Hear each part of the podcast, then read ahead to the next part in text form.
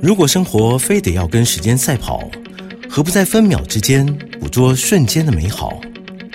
品味就是在平庸繁忙的日子里，也懂得放慢脚步，找到生活中的兴致盎然。欢迎收听《酒吧行家品味》，让来自不同领域的行家带你细细品尝生活的点滴趣味，与你共享生活品味。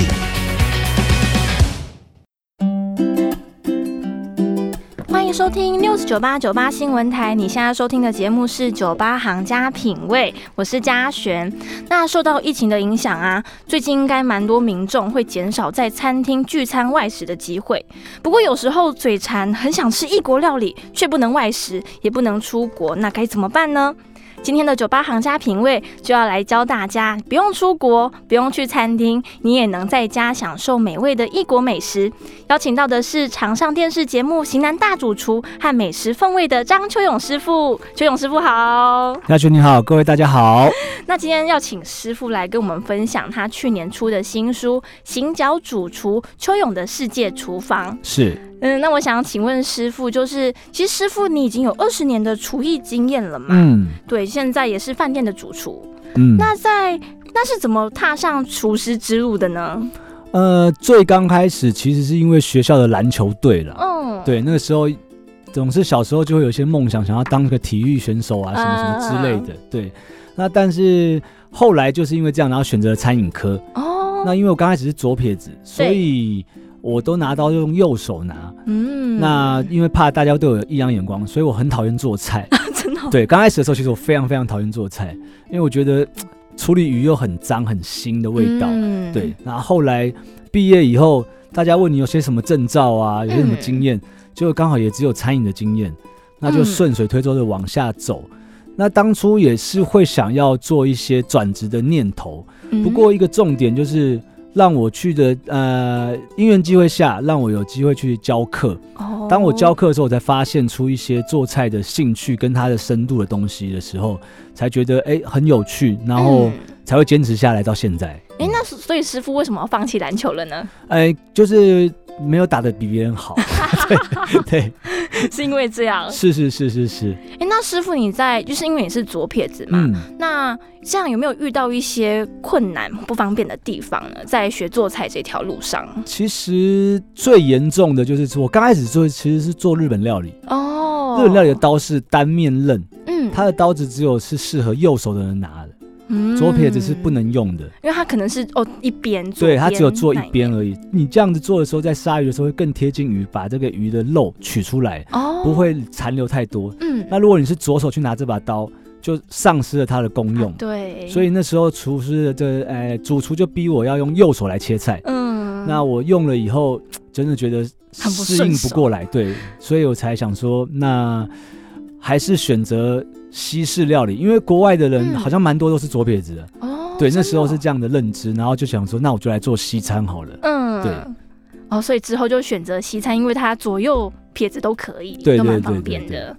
哇哦，那真的是辛苦了耶！因为师傅在书中有分享左撇子料理人的为难，嗯，写的还蛮详细的。对，大家有兴趣可以看一 下。那之后转战到西餐，有遇到什么困难吗？呃，当然最刚开始西餐的一些菜单嗯，都是比较西式的嘛，就是西餐这对些英文嘛。对，那当初没有学到这么多英文的时候，在看这些菜单是非常非常吃力的。啊，然后再来就是因为是左撇子的关系，嗯可能在一些东西的摆设的一个角度问题或者是位置的时候，会比较不顺手嗯哦。不顺手，对，而且因为可能师傅们都是右撇子，所以东西会放在右边。嗯那我是左撇子，我就要等于说我要转过身去拿这些东西。啊，对，这个时候会比较麻烦。对，那在切菜的时候很容易手撞在一 起，对，因为一左一右，然后就会这样卡在一起。对，嗯，哇所那真以的不方便刚开始对还好，现在就是也熬出头了，就可以去撞别人，对 不对？越 撞别人。就不不是很我危的险问的，题。在厨房。 原来如此，哎、那像师傅也是用左呃左手来煮菜的嘛？还有左还左是说可以啊开工？开工，我是用右手炒菜，因为我知道说调味料都嗯在右边，所以我自己用右手去学这件事情。哦，好厉害快哦，就觉得说双手都是我的嘛，所以双手对，双手都就是尽量的可以让他去发挥出来会比较好。所以你的呃，我很多事情都是用右手，嗯就是文的用右手，武的用左手，文的用就右手是写字啊、吃饭啊，我都是用右手。嗯打球啊，然后或者是要用到力量的，可能会用左手。哦，这样好棒哦。所以师傅，你有觉得比较头脑比较灵活吗？我觉得活其用左实右脑，其实没有啦，其实我觉得没有，真的不好意思说自己这样子，对 真的没有，真的没有，其实真的没有。对，好，那我们首先就来聊一聊这一本书，它有分六个篇章。那我们嗯第一个部分，它叫做《走遍世界：心中记忆最深刻的料理》。那么我想就想要请问师傅，就是你心中记忆中最深刻的料理是什么？因为其实他第一个师傅放了凯撒沙拉，对，所以他在师傅心中的地位是蛮重要的吗？蛮重要，就是说它算是，我觉得不只是我啦，嗯应该在台湾来讲，全部的人最认识的沙拉应该就是它吧。对，对啊，而且在每一间西餐厅里面，一定吃到这道菜。没错，对你可能吃不到尼斯沙拉，吃不到里昂沙 拉，对啊，其他沙拉你根本没听过。对啊，嗯那为什么？这道沙拉会这么的有名，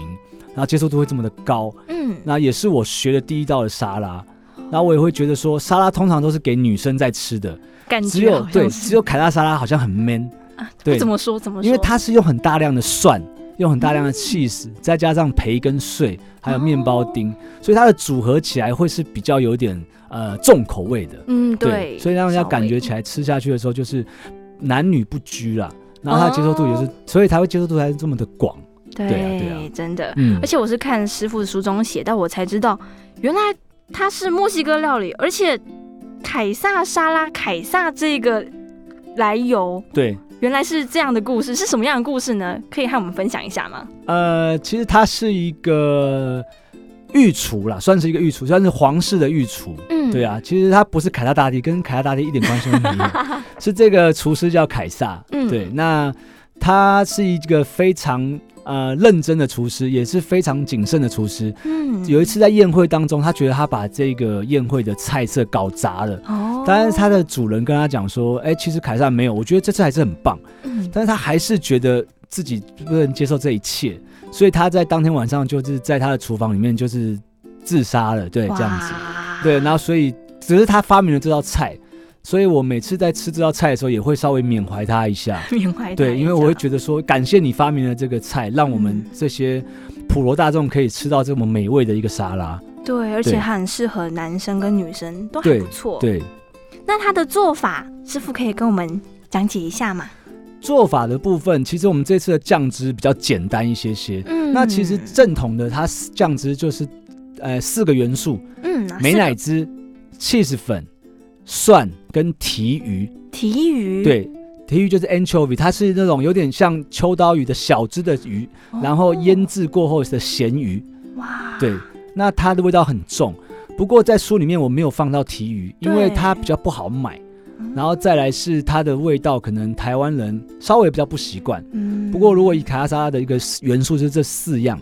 对，那它当然就是配上我们刚刚讲的面包丁啊，然后培根碎，然后还有就是一定要用到这个所谓的罗曼尼生菜，罗曼尼生对，它是比较脆口的生菜，那会带微微的苦味，所以搭配上这个酱汁的时候，它的这个风味会来的比较 match，哦，而且罗曼生菜是要先泡冰水的哦。，对，这样子它吃起来才会比较脆口。哎，那我想请问师傅，那我生菜泡完冰水，我要先把它擦干吗？用甩的方式，但是不要挤压，就是哦不要把它给捏烂，然后尽量把它的水分甩干就好。哦哦，所以它不用到完全干的。呃，其实当然你可以越干越好，可是我觉得你用擦的，我怕你在吃沙拉之前，你花了三个小时在做 擦生菜的这件事三情，个小时，对，会比较有点冗长 啦。哦对，所以用甩的，这。原来如样尽量把它甩干就好。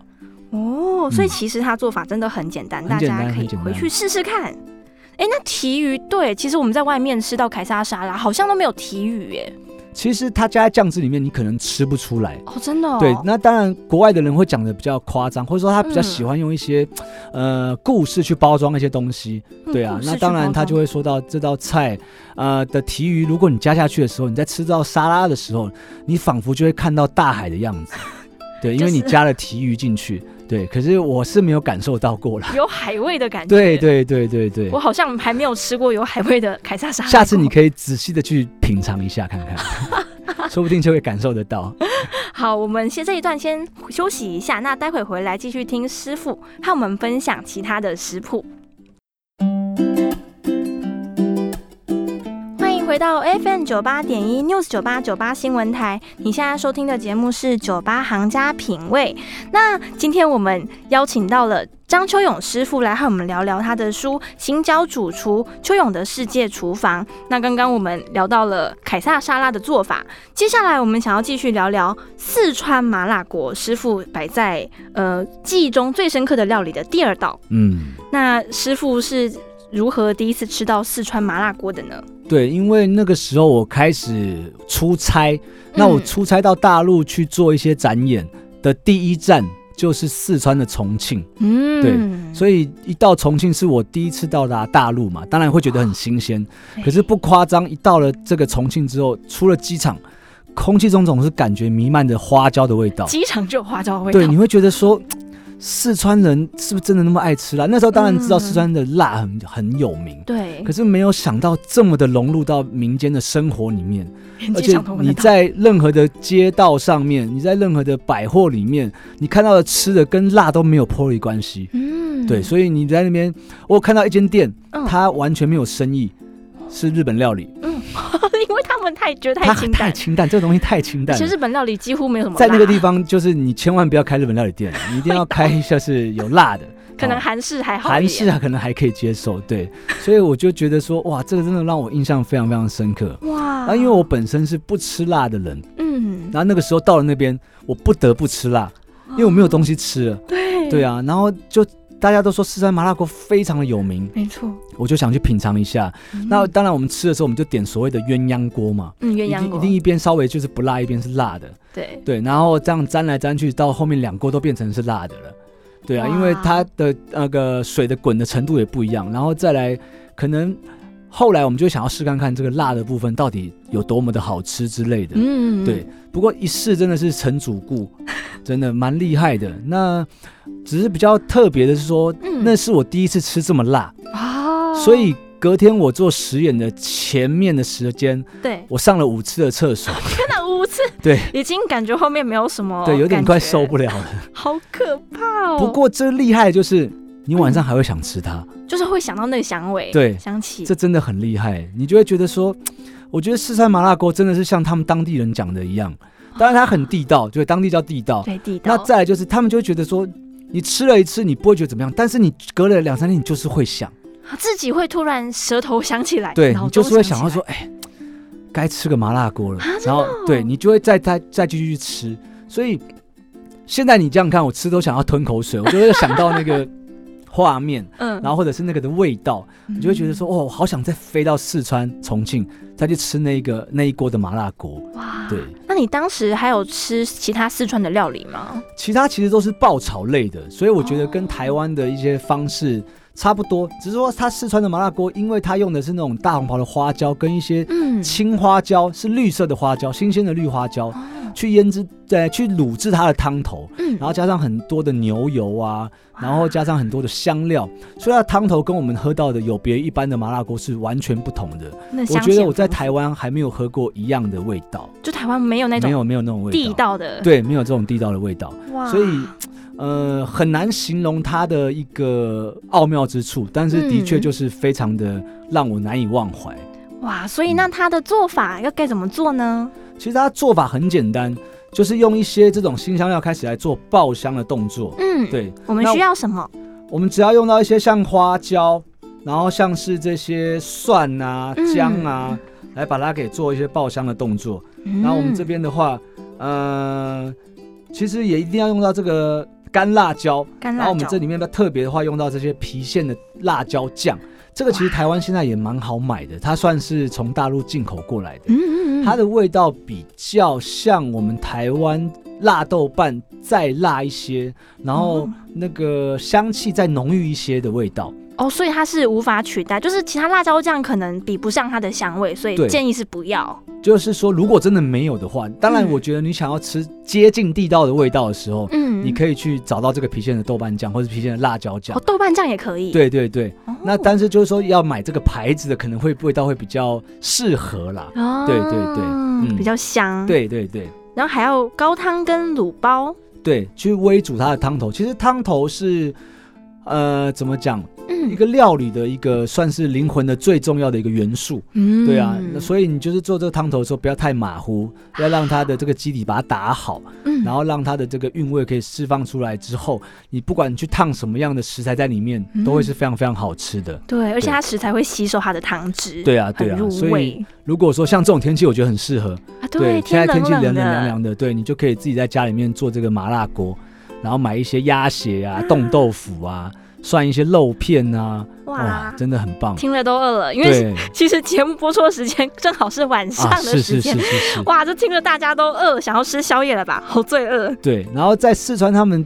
地道的这个蘸酱非常的简单，就是香油，就只有香油，真的只有香油，沾其他的食材这样，不像我们台湾就是沾很多什么像呃酱油啊，对然后这个萝卜泥啊，嗯然后沙茶酱啊什么什么之类，没有，它就是香油啊也不会放什么蒜头，什么都，没有，真的这样就厉害很好。吃了这。样就非常的好吃了，而且就解辣。那时候他跟我讲，我还半信半疑，但是你沾下去之后，真的不会辣。不过他们的香油比较，可能比较特别，它的味道比较不大一样，嗯跟我们台湾的比较不大一样。怎怎么对对说？对就它的不太一样的地方是，呃，它应该味道会更加的浓郁一些，哦，对。然后吃起来，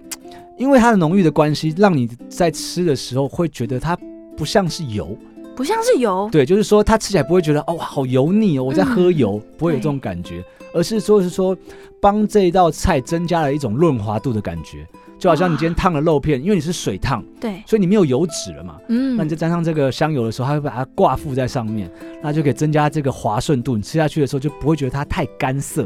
哇，天哪、我听师傅说，我现在其实口水在 流你了，在推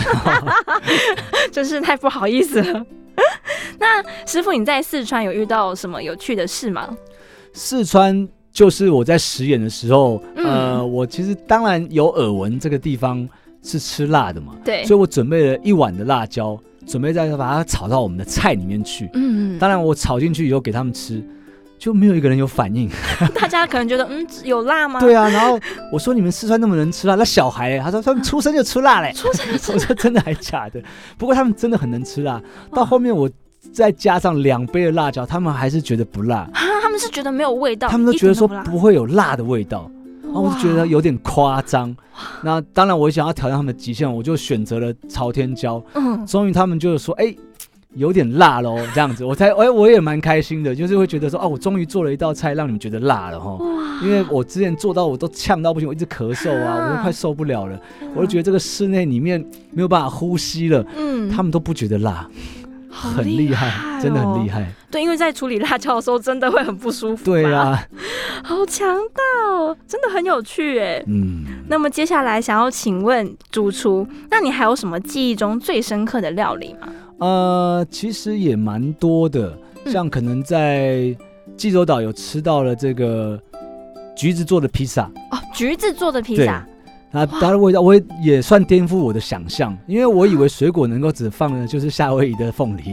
对， 对，哎而且意大利人可能会生气哦对，意大利人会生气哦，哈，这个东西是台湾人发明的哦。哈哦，那但是橘子披萨就是一济州岛的发明，因为济州岛汉拿山他们产的就是橘子，哦所以他把这个橘子做到披萨里面。我本来会觉得格格不入，嗯但是非常的好吃。所以它是甜的还是咸的？它是甜的，甜的，甜的，可是它不是像甜点的甜，而是你在吃，就是像我们料理里面带点甜味这种的这种的风味，就好像你可能吃。呃，你的所谓的那个夏威夷披萨的时候，但是它的 s- 这个酸甜度没有来的这么的高，哦，嗯对，就是因为它是用橘子做的，所以就等于说把橘子的角色这取代了这个凤梨的这个部分，好难想象，然后加上一些坚果，对，加上一点点的蜂蜜，再刨上大量的 cheese， cheese，对，你要你想想看那个风味，然后是做成像意大利薄皮的，窑烤的方式，大概九十秒就把它烤出来，哇所以里面的饼皮还会带很多的湿润度，这样吃下，下去的时候，整个饱嘴的感觉